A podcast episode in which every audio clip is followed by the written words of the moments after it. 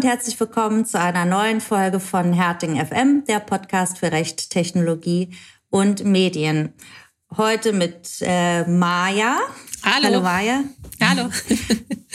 ähm, mir und gleich zwei Gästen. Wir haben einmal Christian Mier von der Organisation Reporter ohne Grenzen ähm, und unseren lieben Kollegen Rechtsanwalt Patrick äh, Gößling aus dem Litigation-Team zu Gast. Und mit beiden sprechen wir über die strategische Fernmeldeüberwachung des BND und eine gemeinsame Beschwerde der Organisation Reporter ohne Grenzen und unserer Kanzlei hiergegen, äh, mit der sich jetzt der Europäische Gerichtshof für Menschenrechte befasst.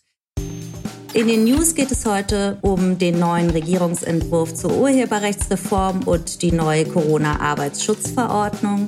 Und in unserer Rubrik Kurios und Kontrovers sprechen wir heute über das Gesundheitsportal gesund.bund.de und die Kooperation des Bundesgesundheitsministeriums mit Google und fragen uns Dr. Google oder Dr. Spahn. Ja, am 11. Januar 2021 gab es mal eine gute Nachricht, jedenfalls ähm, aus unserer Sicht. Ähm, und das ist ja in diesen Zeiten durchaus ähm, etwas ähm, Unerwartetes und sehr Erfreuliches. Der Europäische Gerichtshof für Menschenrechte nimmt, ähm, ich setze das jetzt mal äh, in Klammern, höchstwahrscheinlich, warum sagen wir gleich noch, eine Beschwerde von Reporter ohne Grenzen gegen die anlasslose Massenüberwachung ähm, des Bundesnachrichtendienstes zur Entscheidung an. Und äh, die Klage wird ähm, auch von Nico Herting im eigenen Namen und eben als Prozessbevollmächtigter von Reporter ohne Grenzen geführt. Ganz grob gesagt geht es dabei um die Rechte von Inländern gegenüber dem Geheimdienst. Ähm, worum es genau geht, dazu erfahren wir ähm, gleich mehr. Ja, wie das Gericht in Straßburg mitgeteilt hat, hat es der Bundesregierung äh, in dieser Sache bereits einen Fragenkatalog zugestellt und die Bundesregierung ist nun eben gezwungen, sich inhaltlich mit der Beschwerde beziehungsweise diesen Fragen auseinanderzusetzen. Ja, zu diesem sehr spannenden Verfahren, äh, wie wir finden, haben wir heute, wie angekündigt, gleich zwei Gäste ähm, eingeladen. Wir freuen uns einmal sehr, dass Christian Mier dabei ist. Er ist Journalist, Menschenrechtsaktivist und Experte für internationale Medienpolitik und seit 2012 ist er Geschäftsführer von Reporter ohne Grenzen. Ja, und thematisch ähm, ist er vor allem in den Bereichen Internetüberwachung und Zensurumgehung, Internet Governance, Medienpluralismus in der digitalen Welt und eben Geheimdienstkontrolle im digitalen Zeitalter unterwegs. Äh, Mia engagiert sich im Kuratorium des Deutschen Instituts für Menschenrechte und ist auch berufenes Mitglied im Fachausschuss Kommunikation und Information der Deutschen UNESCO-Kommission. Hallo, Herr Mier, schön, dass Sie da sind. Hallo, danke für die Einladung. Ja, und unser zweiter Gast ist heute unser lieber Kollege Patrick Gößling. Ähm, Patrick ist auch Rechtsanwalt im äh, Team Herting und zwar im Team Litigation, macht aber eben auch viel im Bereich Datenschutz und äh, sitzt da quasi an der Schnittstelle. Ähm, er führt viele verwaltungsrechtliche Verfahren und ähm, war eben auch äh, in diesem Verfahren beteiligt. Er hat äh, die Beschwerde mitverfasst. Ähm, ja, Patrick ist ein ganz alter Hertinghase schon Patrick, korrigiere mich, seit deiner Studentenzeit bist du äh, dabei. In jedem genau. Fall äh, freuen wir uns auch sehr, dass du dabei bist. Hallo. Ja, hallo, ich freue mich auch sehr. Sehr gut. Ähm, ja, also vielleicht mal direkt äh, zum Einstieg und um ähm, direkt ins Thema einzusteigen. Ähm, vielleicht können Sie uns, Herr Mir, ähm, erstmal ein bisschen was ähm, zu Ihrer Organisation und zu Ihrer Tätigkeit in der Organisation erzählen. Mhm.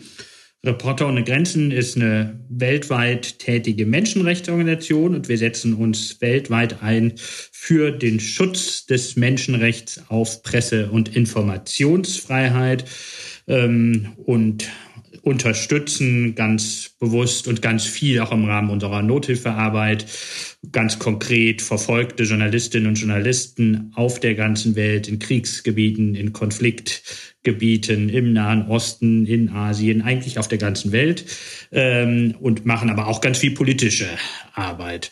Und ich würde mal so sagen, bis zum Jahr 2013 haben wir uns auch natürlich viel mit Deutschland beschäftigt, ähm, aber ab 2013, äh, seit den Enthüllungen von Edward Snowden, beschäftigen wir uns auch sehr stark mit Überwachung durch Deutsche, noch stärker durch, mit den Überwachungen durch deutsche Nachrichten- und Geheimdienste. Und bis dahin haben wir uns ganz stark mit Überwachung in, im Ausland auch ganz stark beschäftigt. Das hat bei uns ganz, ganz stark zugenommen. Denn im Rahmen unserer Nothilfearbeit, und das, das kommt man, glaube ich, relativ schnell zum Thema, hm. wir, wir leisten ganz konkret auf der ganzen Welt ähm, Unterstützung für verfolgte Journalistinnen und Journalisten das heißt, wir finanzieren Anwälte, wenn sie willkürlich vor Gericht stehen. Wir leisten medizinische Unterstützung.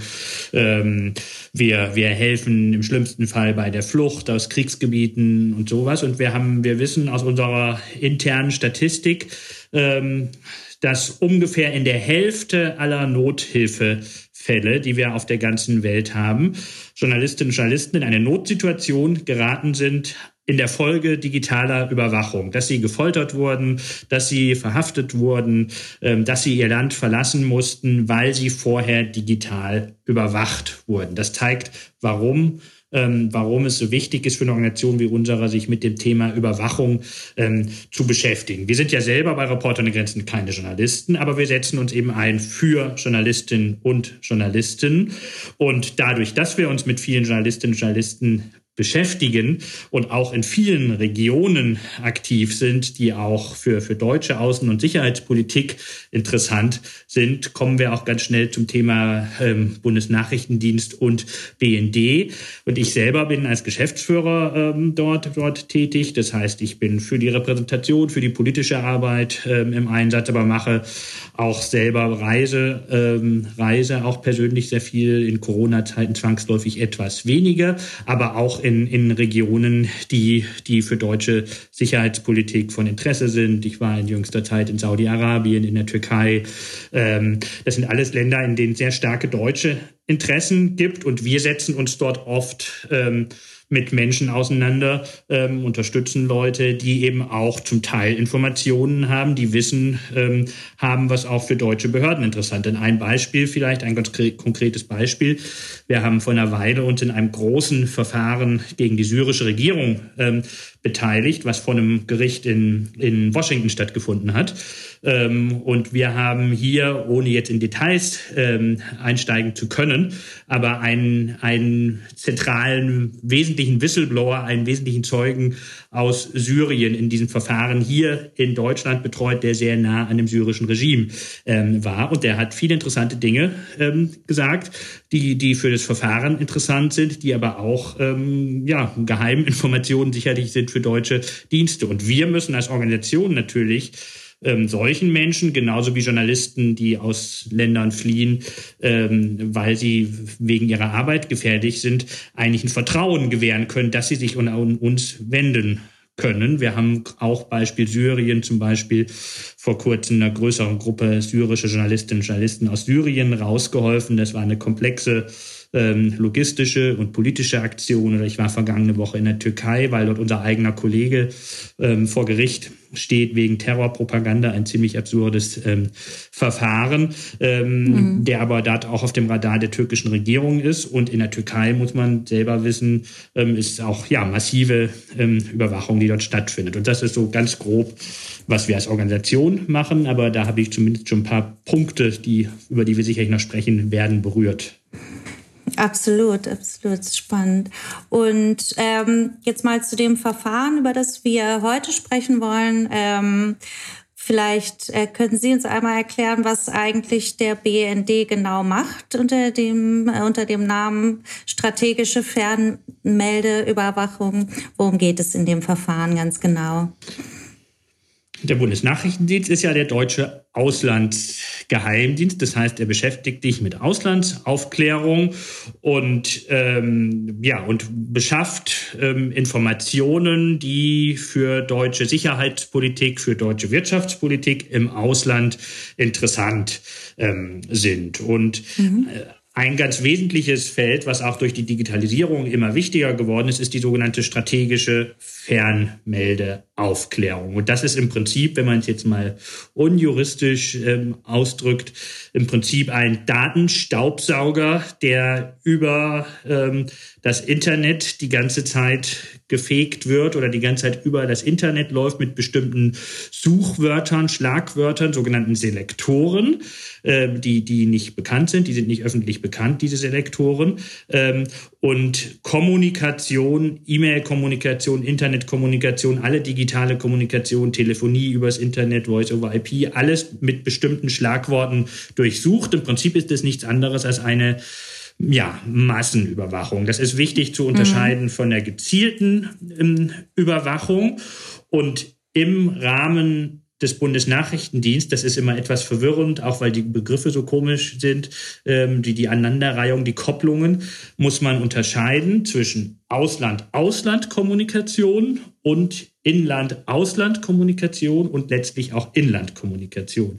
Wir haben im vergangenen Jahr mit anderen eine Verfassungsbeschwerde zur Ausland Auslandkommunikation in Karlsruhe gewonnen. In dem Verfahren hier geht es um Inland-Ausland-Kommunikation. Es geht eigentlich darum, dass wir in dem Verfahren davon ausgehen, dass der Bundesnachrichtendienst im Rahmen, und das ist unser Vorwurf, seiner strategischen Fernmeldeaufklärung unsere Kommunikation aus dem Inland mit dem Ausland, also mit Menschen, mit Menschen, die sich uns anvertrauen, weil sie schutzbedürftig sind, ähm, überwacht. Das ist unser ganz konkreter Vorwurf. Das Problem dabei ist, das ist das das ist die, die juristisch ganz spannende Frage, letztlich die politische Frage. Und ich beschäftige mich mit dem Thema nun schon lange.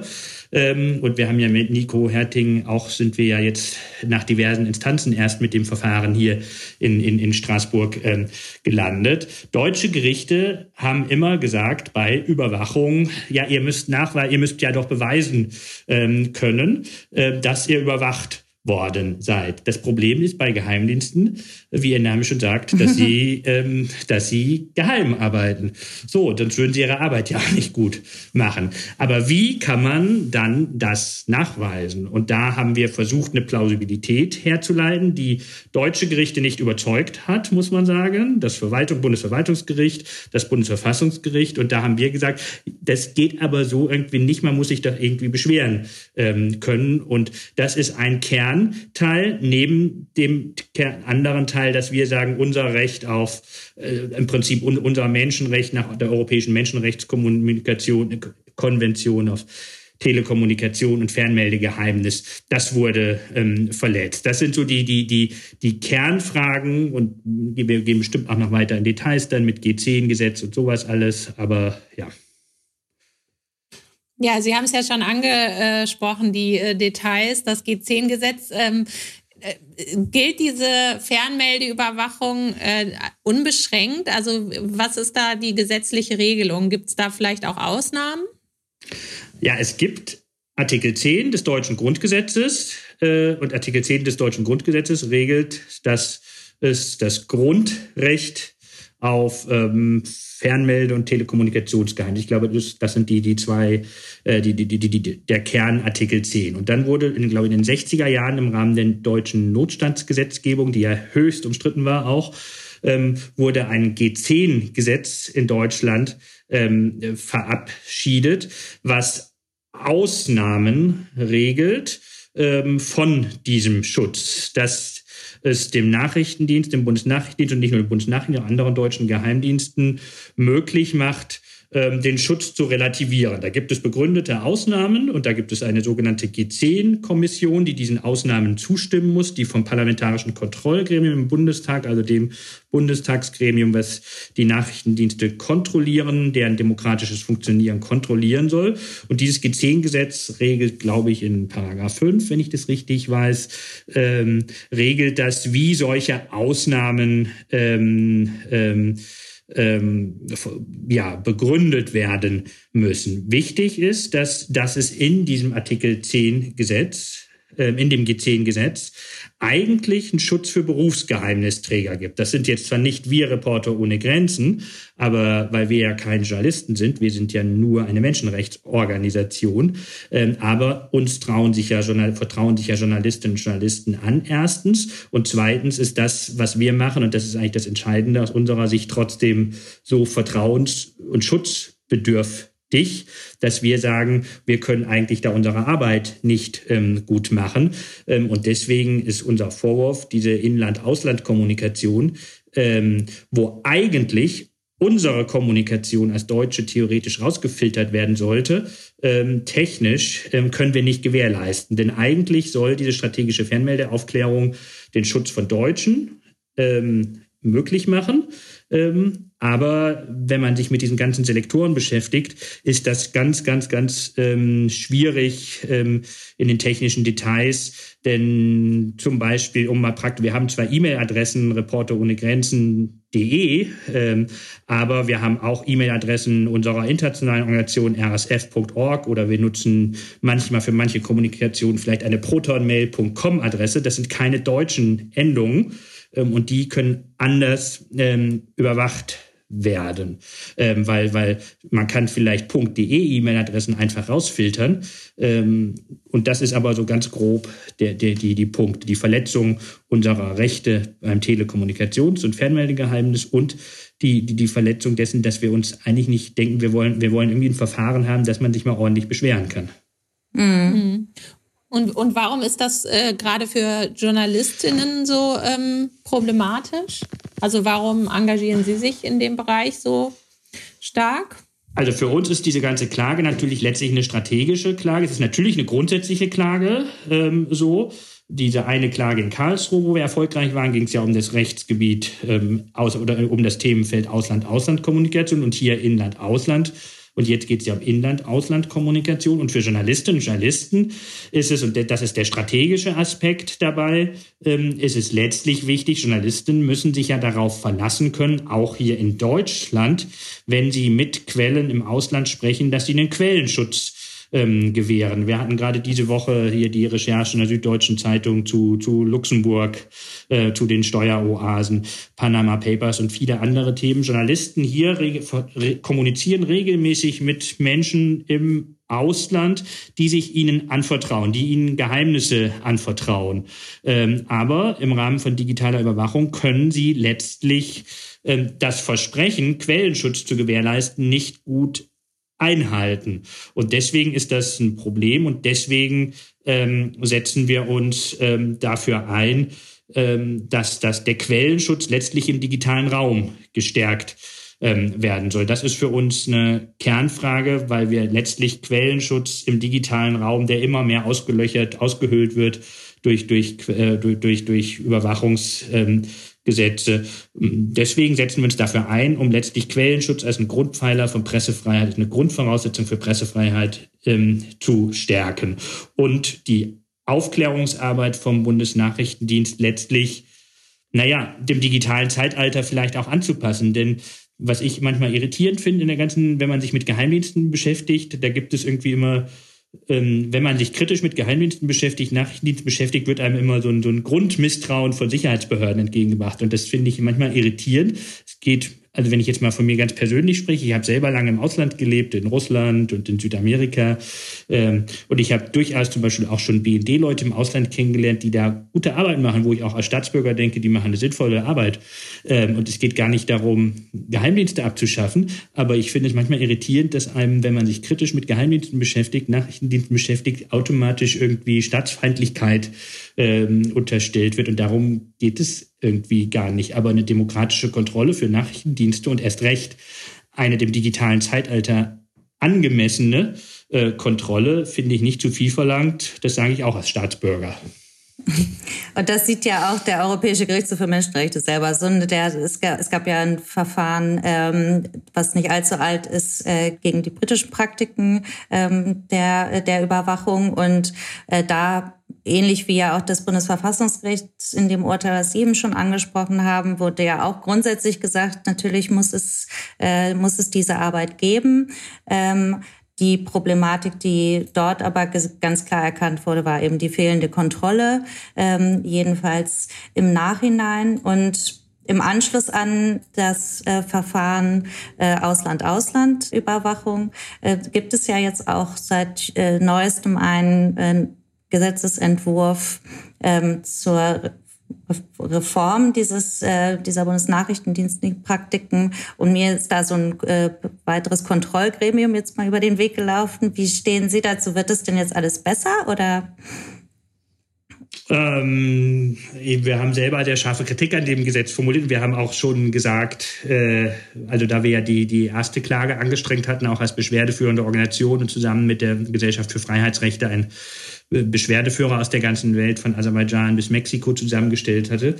Ich befürchte, sage ich jetzt mal so ganz ähm, salopp gesagt, dass wir nach der Verabschiedung des Gesetzes wieder Post nach Karlsruhe schicken werden. Mhm. Ähm, ähm, und so wie ich den aktuellen Gesetzesentwurf sehe. Ähm, und das fände ich natürlich schade. Das versuchen wir auch in allen, in unserer politischen Lobbyarbeit, gerade allen, die daran beteiligt sind, klarzumachen, dass das doch nicht schön wäre. Aber im Kern ähm, geht es aus unserer Sicht, sind vor allem zwei Dinge, die wir kritisch sehen. Also es ist gut, Kontrolle zu stärken, klar. Aber die parlamentarische Kontrolle, die wird eher ja geschwächt und wird, wird ein neues Gremium eingeführt.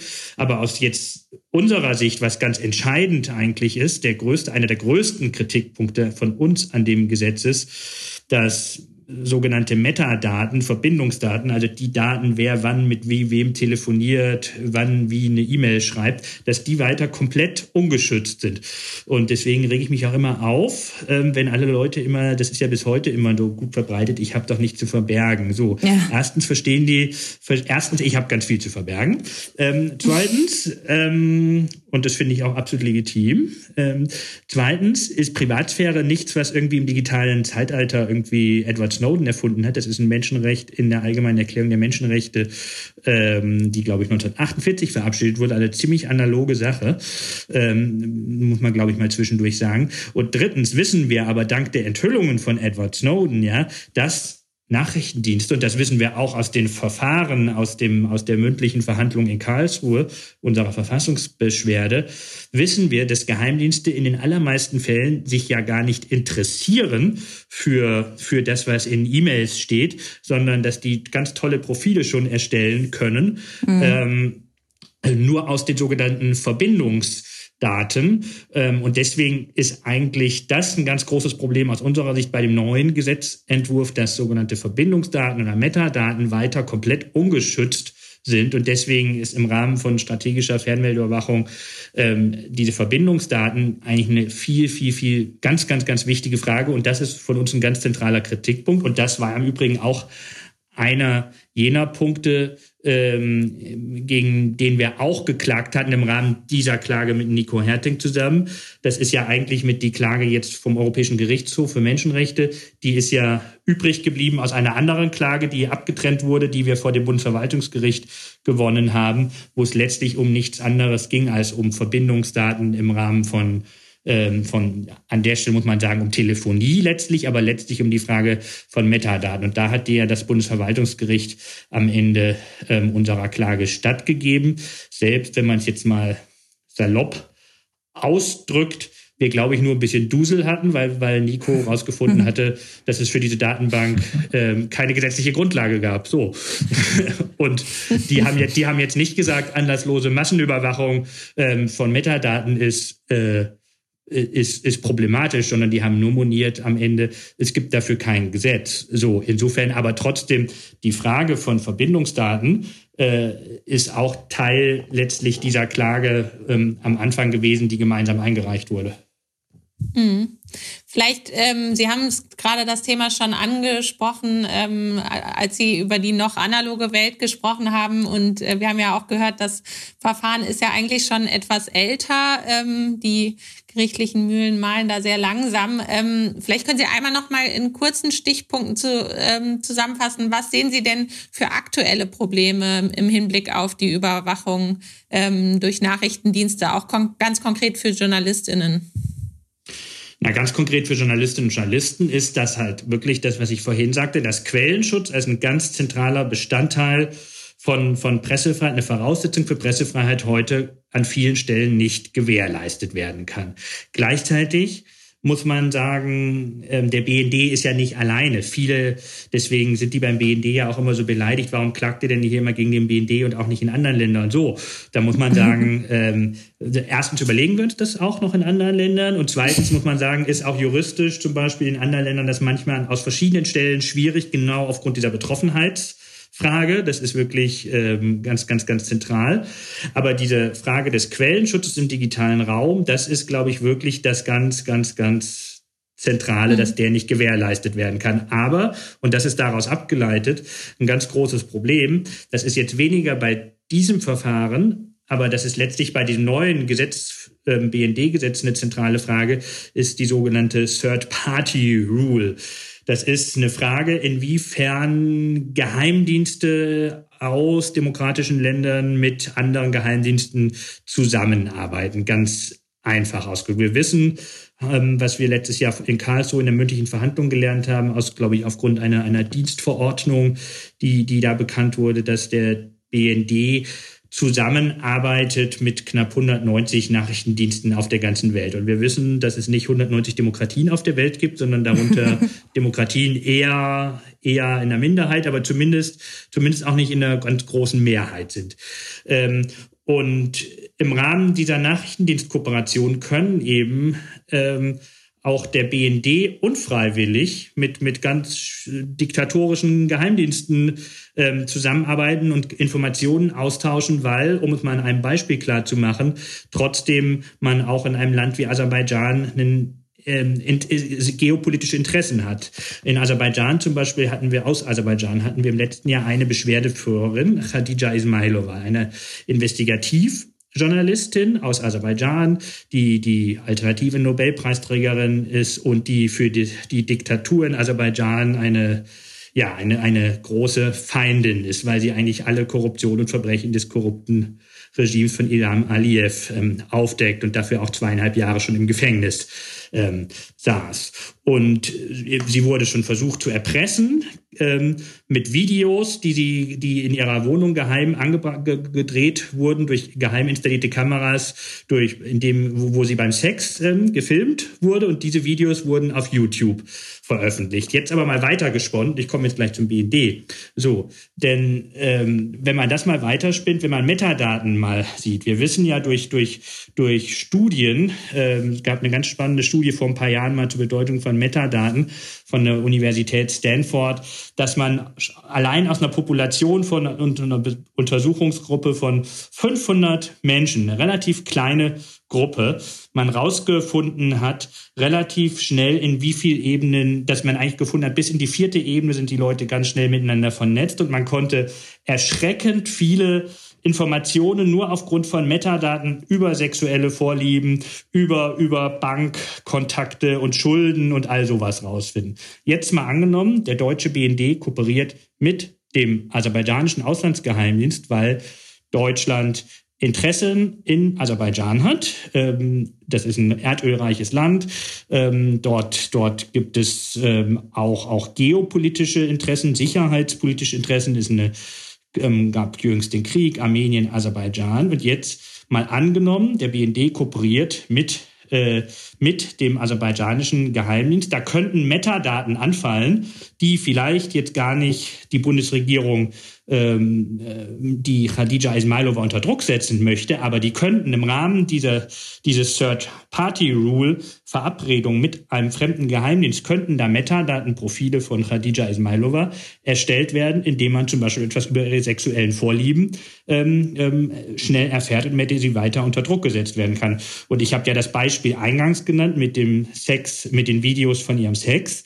Ähm, und das zeigt ja, dass, glaube ich, Aserbaidschan alles machen würde, um Khadija Ismailova ähm, weiter unter Druck zu setzen. Und da läuft der BND Gefahr, ähm, ja, ja, Mitwisser bei, bei, bei, bei Angriffen auf die Pressefreiheit zu werden. Das war halt eine lange Erklärung, aber ich glaube, das musste man so herleiten.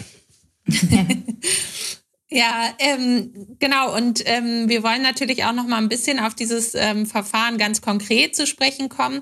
Ich habe mal äh, in, in der Vorbereitung zu dem Podcast, ähm, äh, das ist schon ein bisschen her, aber einen Hinweis auf einen Workshop gefunden, den Sie bei Reporter ohne Grenzen gemacht haben mit dem Titel Wie verklagt man eigentlich einen Geheimdienst? Ich glaube, das war auch in Kooperation mit unserer Kanzlei. Und äh, mit Christoph, ja, genau. das fand ich irgendwie so eine ganz, äh, so eine ähm, ja, coole, so einen coolen Titel. Ähm, deswegen, Patrick, ähm, an dich die Frage, wie verklagt man denn jetzt eigentlich einen Geheimdienst? Ähm, was, wie habt ihr das in dem Verfahren gemacht? Also welche äh, Rechtsverletzungen stehen hier konkret im Raum, die ihr geltend gemacht habt? Ja, also zu, einer, zu der Frage, wie man einen Geheimdienst verklagt, man braucht einen langen Atem, würde ich mal sagen, in dem Verfahren. ähm, ja, konkret geht es bei unserer Beschwerde, Christian hat es ja auch schon angesprochen, eigentlich um im Wesentlichen um zwei Aspekte. Einmal um die Verletzung der Kommunikationsfreiheit. Ähm, da geht es dann konkret um, die, um das Ausmaß der Überwachungsmaßnahmen an sich. Da stellen sich vor allem viele Fragen halt zur Verhältnismäßigkeit, ähm, zum Übermaßverbot äh, und auch eben der Frage, ob die gesetzlichen Beschränkungen, die das G10-Gesetz äh, für die Überwachungsmaßnahmen äh, vorsieht, noch ausreichend sind jetzt in unserem digitalen Zeitalter und auch mit der äh, Kommunikation über E-Mails. Das ist so ein großer Teil. Und der zweite Aspekt, da geht es vor allem um die Verletzung der Rechtswegsgarantie, beziehungsweise um äh, darum, dass es keine Rechtsschutzmöglichkeit gegen diese Überwachungsmaßnahmen eigentlich gibt.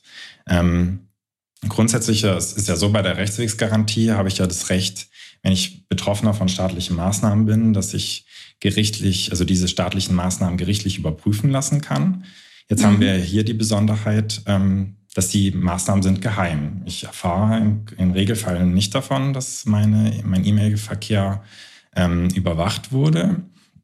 Und ähm, das G10-Gesetz, das sieht zwar konkret äh, Mitteilungspflichten für die Betroffenen vor, aber das ist nur in den allerwenigsten Fällen der Fall, dass äh, die Betroffene informiert werden darüber, dass äh, Maßnahmen gegen sie ergriffen wurden, weil es sehr viele Ausnahmen gibt. Und wohl die größte Ausnahme bei der strategischen Fernmeldeüberwachung ist der Fall, wenn die Nachrichten gelöscht werden. Und das ist immer dann der Fall. Es läuft ja so, die ähm, Nachrichten, die, laufen, die laufen über einen Internetknoten in Deutschland. Dann wird der Telekommunikationsanbieter und dort wird angeordnet, dass er die Nachrichten doppelt. Die werden dann dem BND zugeleitet. Dann kommt so ein, dieser sogenannte G10-Filter und dort versucht eben deutsche äh, Nachrichten auszusortieren. Das dann, und diese übrigen E-Mails werden dann mit diesen Suchbegriffen abgeglichen. Wenn jetzt bei dem, wenn da jetzt kein Treffer kommt, dann werden die Nachrichten gelöscht wenn es einen Treffer gibt, und es waren immerhin im Jahr 2013, über dieses Jahr sprechen wir insbesondere bei der, dem Verfahren, gab es über 15.000 Treffer und diese Treffer werden dann ähm, weiter bearbeitet, also praktisch von Mitarbeiterinnen und Mitarbeitern des BND gelesen. Und wenn jetzt auch, wenn die Nachrichten dann nicht als nachrichtendienstlich relevant eingestuft werden, dann werden die E-Mails auch gelöscht. Und dann, was dann noch bleibt, ist ein Löschprotokoll. Das ist aber auch nur ein Jahr vorhanden. Dann wird das Löschprotokoll auch gelöscht. Und wenn dann, im, wie jetzt in unserem Fall, im Jahr 2015 wurde die Öffentlichkeit über das parlamentarische Kontrollgremium des Bundestags darüber aufgeklärt, was der BND im Jahr 2013 für Maßnahmen bei der strategischen Fernmeldeüberwachung ergriffen hat dann äh, ja, ist zu dem Zeitpunkt liegt beim BND nichts mehr vor, weil auch kein Löschprotokoll mehr vorhanden ist. Und eben aus dem, aus diesem äh, Fall, dass wir zum einen keine Mitteilung haben in den meisten Fällen, aber auch die Daten dann auch nicht lange dort vorhanden sind, ähm, ist eigentlich für die allermeisten Betroffenen es nicht möglich, ähm, konkret nachzuweisen, dass sie von den Überwachungsmaßnahmen betroffen sind. Aber trotzdem haben das Bundesverwaltungsgericht und auch das Bundesverfassungsgericht hier in unserem Verfahren den konkreten Nachweis der Betroffenheit verlangt. Und wir haben, wie Christian auch schon gesagt hat, wir haben dann versucht, über die hinreichende Wahrscheinlichkeit der Betroffenheit darzulegen, insbesondere zum einen aufgrund des Ausmaßes der Überwachungsmaßnahmen des BND und des großen Umfangs, aber auch aufgrund der Vielzahl der Nachrichten, die Reporter ohne Grenzen, also es im hohen sechsstelligen Bereich ins Ausland verschickt hat und vor allem auch in Gebiete, ähm, ja, mit besonders prekärer Situation, wo es eben viele äh, Nachrichten, nachrichtendienstliche Aktivitäten gibt. Ähm, aber das hat den, den Gerichten nicht ausgereicht. Und das bedeutet dann in der Konsequenz, dass nur sehr, sehr wenige Betroffene eigentlich Rechtsschutz äh, haben gegen diese Maßnahmen, weil eben aus dieser Kombination fehlende Mitteilung, schnelle Löschung und dann den, der, das Erfordernis des konkreten Nachweises eigentlich nur diejenigen paar wenigen äh, äh, Rechtsschutz haben können, die deren Nachrichten eben als nachrichtendienstlich relevant gespeichert wurden und die davon erfahren. Und der groß, die große mhm. Vielzahl der Personen hat den nicht und insbesondere auch die nicht, deren Nachrichten auch gelesen wurden, aber dann eben wegen Nachrichten, weil sie nicht nachrichtendienstlich relevant waren, gelöscht wurden. Mhm. Und ich denke da so ein bisschen, also ich erinnere mich so ein bisschen an dieses, ähm, äh, an diese Verfahren zum großen Lauschangriff. Da war ja eigentlich genau das, ähm, das Thema, dass, sie, dass das Bundesverfassungsgericht eigentlich gesagt hat, äh, dass, äh, dass die Schwelle an, an diese Nach an diesen Nachweis, ähm, dass man selbst betroffen ist von, von einem Gesetz, was in dem Fall äh, gar nicht so hoch angesetzt werden könne, gerade wenn es um geheime, ähm, um geheimes Vorgehen oder geheimes staatliches Handeln geht. Wie, wie hat, also wie lief das Verfahren? Hat das Bundesverfassungsgericht sich überhaupt damit befasst oder wie haben Sie das begründet, dass Sie, dass Sie das jetzt, äh, dass diese Messlatte jetzt hier plötzlich höher liegen soll? Ja, also die, ja, die Messlatte ist schon sehr hoch da. Also, weil das hat uns auch überrascht, weil im, mhm. im Hinblick auf diese Rechtsprechung, die ja eigentlich eine, eine hinreichende Wahrscheinlichkeit ausreichen lässt. Und ähm, also wir haben die Klage 2015 eingereicht beim Bundesverwaltungsgericht. Das äh, Bundesverwaltungsgericht hat dann im Dezember 2016 genau äh, die Klage abgewiesen wegen Unzulässigkeit eben aufgrund der, des fehlenden Nachweises der Betroffenheit. Und als wir dann die Verfassungsbeschwerde eingelegt haben, hat das Bundesverfassungsgericht sich äh, gar nicht im Detail mit der, mit der Verfassungsbeschwerde beschäftigt, sondern hat nur gesagt, es wird nicht zur Entscheidung angenommen, weil wir nicht konkret nachweisen können, dass wir von den Maßnahmen betroffen waren. Also es war ein Zweizeiler sozusagen. Wahnsinn, echt. Und jetzt prall doch noch mal ein bisschen ganz kurz. Warum ist das jetzt so ein ähm, so ein Erfolg, dass ähm, dass der Europäische Gerichtshof für Menschenrechte sich mit dieser Frage befasst? Ja, also das ähm, also wir haben die Beschwerde ja 2017 beim Europäischen Gerichtshof für Menschenrechte eingereicht. Dann war es erstmal viele Jahre ruhig um das Verfahren und jetzt im Dezember 2020 haben wir erfahren, dass die ähm, Beschwerde jetzt der Bundesregierung zugestellt wurde. Und das ist deshalb ein großer Erfolg, weil nur sehr wenige Beschwerden beim Europäischen Gerichtshof für Menschenrechte diese Hürde überhaupt schaffen. Also ich glaube, wir liegen dabei zwei Prozent nur. Ähm, die meisten Verfahren, also Beschwerden, werden schon im Vorhinein vom Europäischen Gerichtshof für Menschenrechte als abgewiesen. Und dass das jetzt also die Bundesregierung die Beschwerde bekommen hat und jetzt auch dazu Stellung nehmen muss und sich inhaltlich mit unserer Beschwerde befassen muss, das eben finden wir wahnsinnig gut. Und ähm, wir, ähm, ja, es ist halt auch deshalb die Erfolgsaussichten sind jetzt an sich noch offen für die Beschwerde, aber wir sind sehr positiv gestimmt und wir sehen halt auch einfach den großen Erfolg darin, dass jetzt eine weitere inhaltliche Auseinandersetzung mit diesen prekären äh, rechtlichen und tatsächlichen Fragen halt vor dem Gerichtshof äh, es dazu kommt und das ganze Verfahren jetzt kein frühes Ende in Karlsruhe nimmt. Mhm. Ähm, Herr Mier, vielleicht noch ganz kurz, was, äh, was erwarten Sie sich von den Antworten der äh, Regierung, die da jetzt zu Stellung nehmen muss? Na gut, da erwarte ich mir exakt nicht so viel. Das ist ja eher ein gewisser Witz, dass die jetzt Stellung nehmen. Also, also formal gesehen ist es ja so, dass wir uns jetzt ähm, sozusagen außergerichtlich mit der Bundesregierung einigen können. Und da wäre ja eigentlich, äh, wenn wir jetzt nicht unsere Rechtsposition aufgeben äh, wollten, wäre ja eigentlich nur die einzige mögliche Antwort, okay, wir lassen das jetzt mit der strategischen Fernmeldüberwachung. Und das würde mich, äh, würde mich jetzt sehr wundern, wenn, wenn eine solche grundsätzliche Änderung der Rechtsposition der Bundesregierung der Praxis wir hätten. Insofern erwarte ich mir am Ende natürlich eine wegweisende Entscheidung vom Gericht, denn das Gericht mhm. nimmt ja diese Verfahren so an Themen beschäftigt beschäftigt sich ja nur mit solchen Themen, wenn sie grundsätzliche Rechtsfragen erörtern wollen. Und da erwarten wir uns natürlich schon eine Signalwirkung, die hoffentlich auch ausstrahlt. Und wenn man sich nämlich mit den Fragen beschäftigt, finde ich das tatsächlich auch interessant. Das fand ich auch mit Blick unserer, mit unserem internationalen, wir sind ja wirklich weltweit tätig mit Büros und Mitarbeitern auf der ganzen Welt.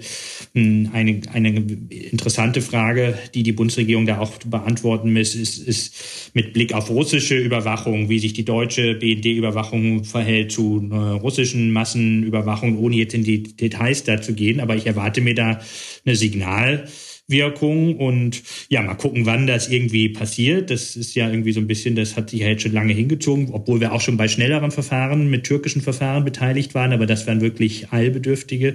Aber ich erwarte mir hoffentlich eine Signalwirkung ähm, zu, zu Massenüberwachung im digitalen Zeitalter, was im Idealfall auch zu, zu Verfahren in anderen Ländern führen könnte. Mhm. Ganz genau, ja. Ja, ganz herzlichen Dank. Wir sind so ein bisschen äh, über unserer Zeit. Ich würde auch gerne noch, äh, würd auch gerne noch weitersprechen, weil ich es wirklich super spannend finde. Wir haben extrem viel gelernt. Ähm, und ja, ganz herzlichen Dank, dass Sie sich die Zeit genommen haben. Und ja, äh, mitnehmen sollten alle, dass wir keine Staatsfeinde sind, nur weil wir auf gerichtliche Kontrollen pochen. Und so dass der BND ähm, die Klagen doch nicht persönlich nehmen sollte. Ne? Genau. Das, äh das wäre nett. Auch wenn ja. die wahrscheinlich echt genervt sind, weil die ständig Pott und Pott in den Grenzen bekommen. ja, vielen Dank. Danke, Patrick. Danke, Herr Mir. Ganz herzlichen ja, Dank. Vielen Dank Danke euch. Tschüss. Danke.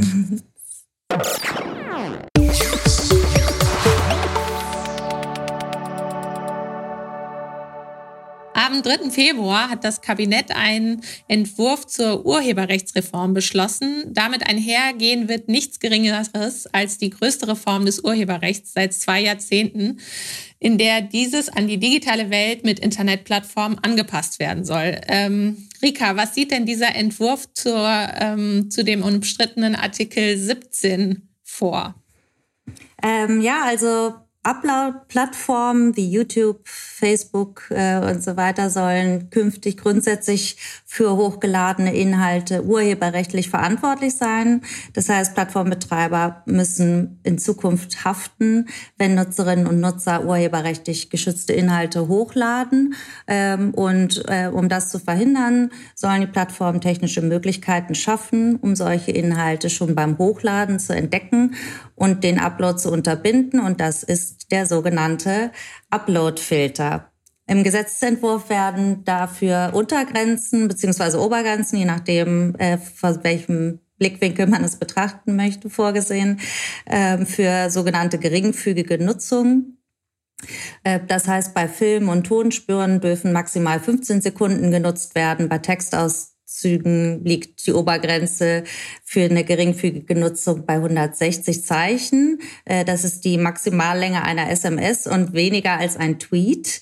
Ähm, und auch bei Bildern ist eine Dateigröße von 25 äh, Kilobyte als Obergrenze vorgesehen. Und aus der Haftung können sich Diensteanbieter zum Beispiel dann befreien, wenn sie Lizenzen für geschützte äh, Werke abschließen. Also zu deiner Frage, entgegen der Ankündigung der CDU sieht dieser Regierungsentwurf Upload-Filter vor.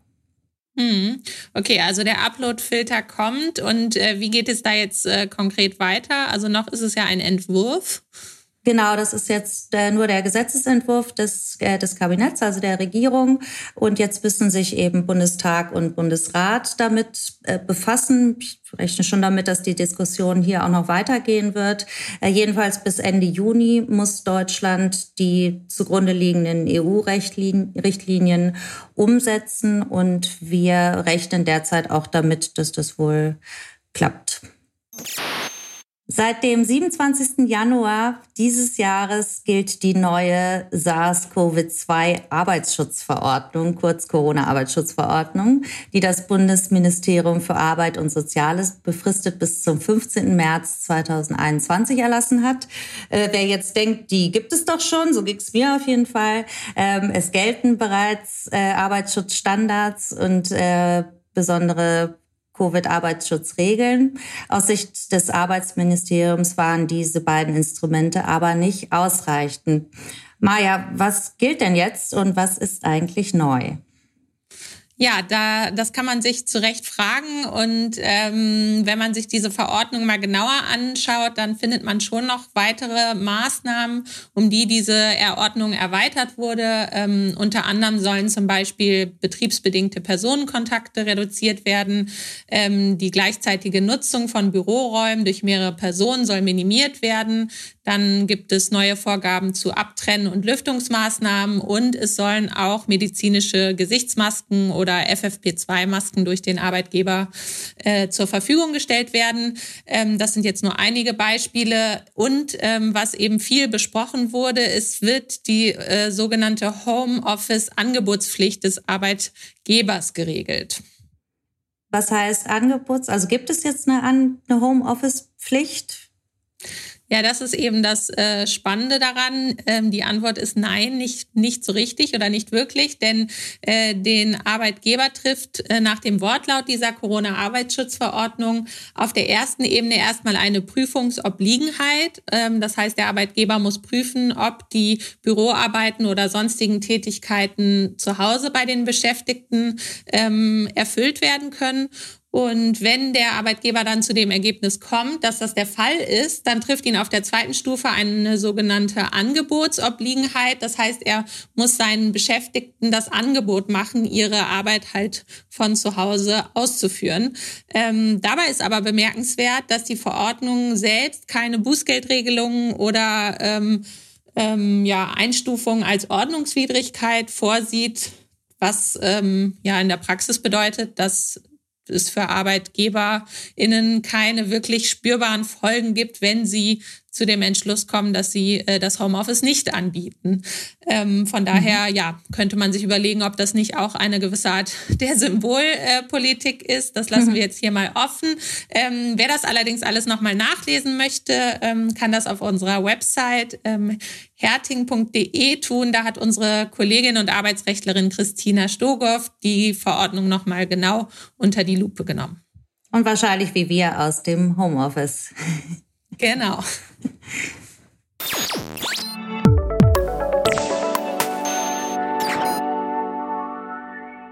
Ja, jeder und jede hat bestimmt schon mal Dr. Google befragt und meistens als Diagnose dann auch eine lebensgefährliche Krankheit ähm, erhalten. Und natürlich finden sich im Netz eine ganze Menge unseriöser Angebote äh, zu oder Informationen zu Gesundheitsthemen und das sorgt natürlich auch für Verunsicherung. Und deshalb hat sich das Bundesgesundheitsministerium im letzten Jahr ausgedacht, äh, eine, eine Informationsplattform gesundbund.de in, ins Leben zu rufen und im November dann angekündigt, äh, Piezo mit Google zu kooperieren. Hintergrund war, glaube ich, so ein bisschen, dass das Ding irgendwo in ferner Liefen ähm, bei den Google-Anzeigen erschienen ist. Und das äh, gefiel dem Spar natürlich nicht so. Und äh, dann haben sie, haben sie beschlossen, äh, mit Google zu kooperieren. Und seit neuestem äh, oder seither sieht man bei Google, im, wenn man bestimmte Begriffe, ich glaube, dazu gehören äh, 160 Krankheiten und 1000 Suchbegriffe, ähm, die derzeit ähm, dazu führen, dass man dann in der rechten Spalte quasi auf Position null äh, so, ein, äh, so eine Anzeige bekommt in einem grünen Kästchen, äh, wo zu diesem Gesundheitsthema äh, informiert wird oder zu dieser Krankheit informiert wird. Das sieht so ein bisschen aus, als käme das von Google. Äh, tatsächlich sieht man aber dann unten, dass das eben äh, Informationen sind, die von diesem Portal stammen. Und diese Kooperation stieß eigentlich sofort auf großen Widerstand. Zwei deutsche große Verlage haben bereits hiergegen geklagt. Heute haben wir auch ein erstes Urteil äh, dazu erfahren. Darüber sprechen wir gleich nochmal. Und auch die Medienanstalt Hamburg-Schleswig-Holstein hat ein medienrechtliches Verfahren äh, gegen den Suchmaschinenbetreiber Google eingeleitet und geprüft wird dabei, ob diese bevorzugte Präsentation von Inhalten des Bundesportals ähm, zu krankheitsbezogenen Suchbegriffen in der Google-Suche auch andere journalistische redaktionelle Anbieter und zu Gesundheitsthemen diskriminiert. Es geht also um Fragen der Pressefreiheit und Diskriminierung privater Anbieter. Wir fragen uns, Dr. Google oder Dr. Spahn. Maja, was meinst du dazu? Ist diese Kritik berechtigt? Ja, also aus medienrechtlicher Sicht ähm, hat diese Kritik auf jeden Fall, ähm, so würde ich das einschätzen, Hand und Fuß. Vielleicht äh, mal kurz zum Hintergrund. Ähm, du hattest ja schon gesagt, die Medienanstalt Hamburg Schleswig-Holstein hat ein sogenanntes medienrechtliches Verwaltungsverfahren gegen Google wohlgemerkt äh, eingeleitet, nicht gegen ähm, die Seite gesundbund.de oder den Bund beziehungsweise das ähm, Gesundheitsministerium. Und ähm, das hat es getan, weil die unabhängigen Landesmedienanstalten in Deutschland für die Zulassung von privatem Rundfunk zuständig sind und auch Medieninhalte im Internet überprüfen. Ähm, mhm. Ja, und geprüft werden soll eben, ob diese Darstellung, du hast es schon beschrieben, in diesem Kasten an ja sehr prominenter Stelle von Informationen, die eben von gesundbund.de kommen, ähm, ähm, ja, das, das Potenzial haben andere Anbieter, die auch Themen zu Gesundheitsfragen anbieten, zu diskriminieren. Ja, und äh, das ist deswegen so spannend, weil es eigentlich das erste äh, große Verfahren gegen den neuen äh, Medienstaatsvertrag äh, ist in Deutschland. Der Medienstaatsvertrag ist noch ganz frisch und hat ähm, erst kürzlich den ähm, alten Rundfunkstaatsvertrag von wohlgemerkt 1991 abgelöst und ähm, ja, wie die Bezeichnung schon vermuten lässt, äh, ähm, wurde das Ganze ein wenig geupdatet. Der neue Staatsvertrag ähm, reguliert jetzt Medien und eben nicht nur den Rundfunk und ähm, bezieht sich damit auch auf alle Formen von Medien und regelt eben auch für Internetportale und Suchmaschinen, welche Inhalte sie zeigen. Ähm, ähm, genau. So, und konkret dreht es sich jetzt eben alles um Paragraph 94 äh, dieses Medienstaatsvertrages. Und dort geht es eben um die sogenannte Diskriminierungsfreiheit. Ähm, und da heißt es unter anderem, dass Plattformen journalistisch redaktionell gestaltete Angebote, ähm, auf deren Wahrnehmbarkeit sie einen besonders großen Einfluss haben, nicht diskriminieren dürfen.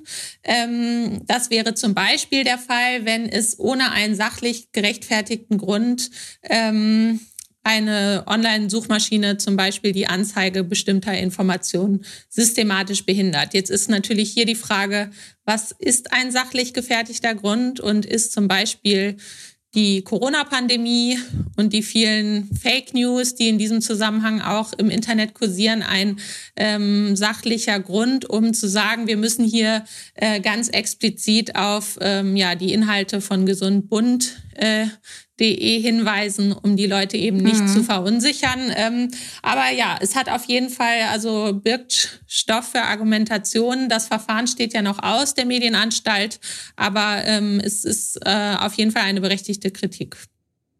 Mhm.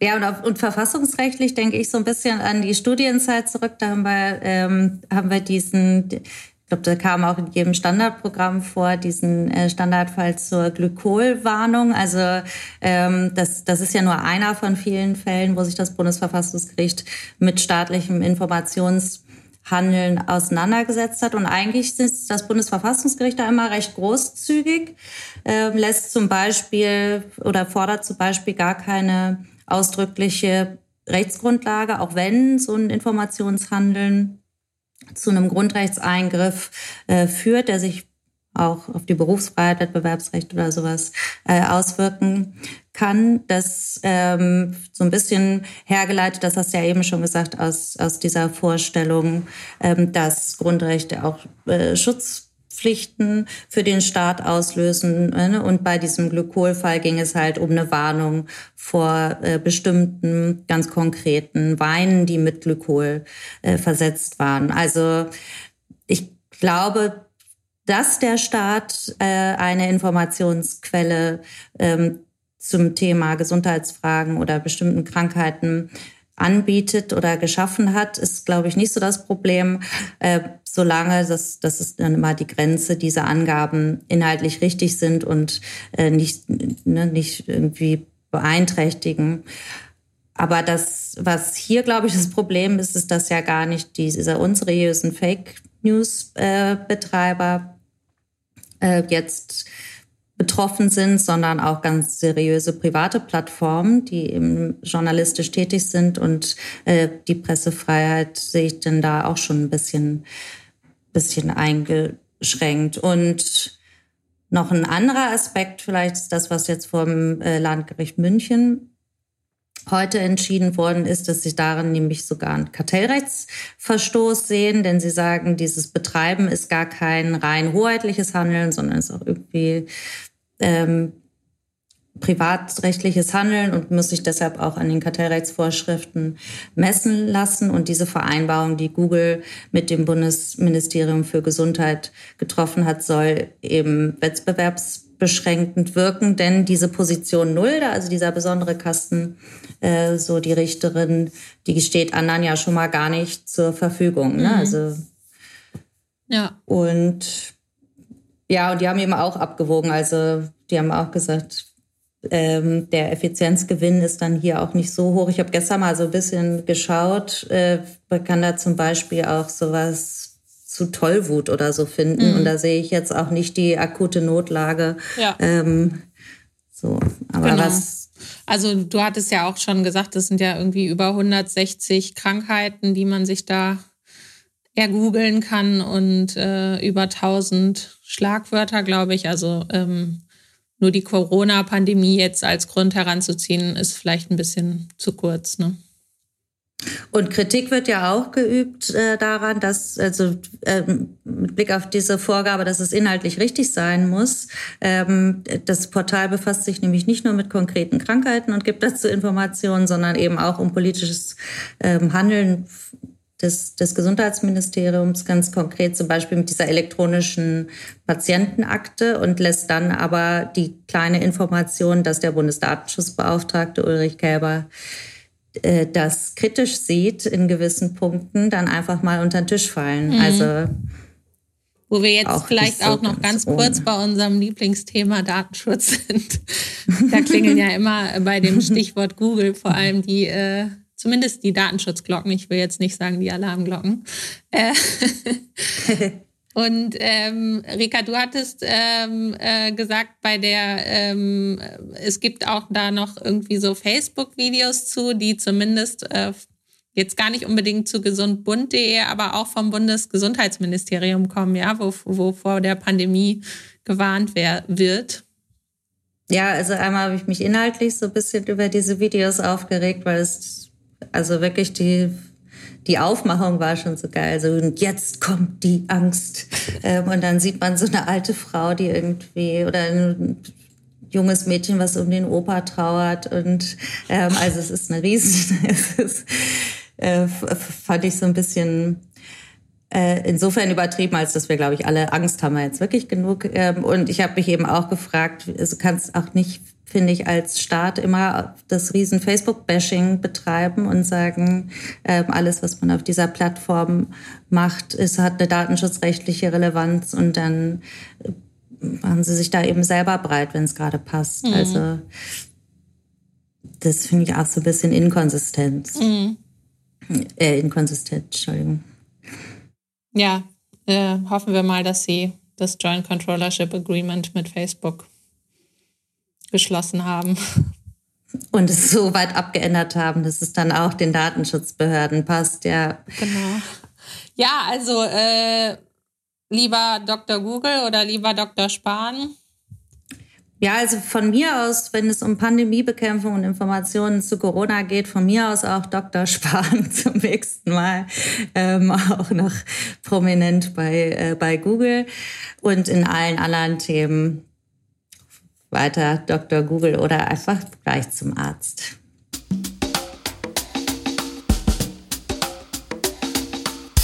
Das war's für heute. Ähm, vielen Dank fürs Zuhören. Ähm, wie immer freuen wir uns sehr über Feedback an podcast.herting.de, Herting mit AE.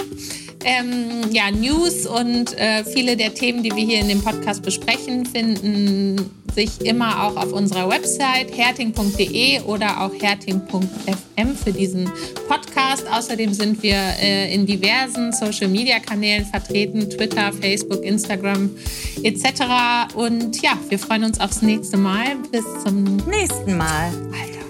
Ja, ciao. Genau. ciao.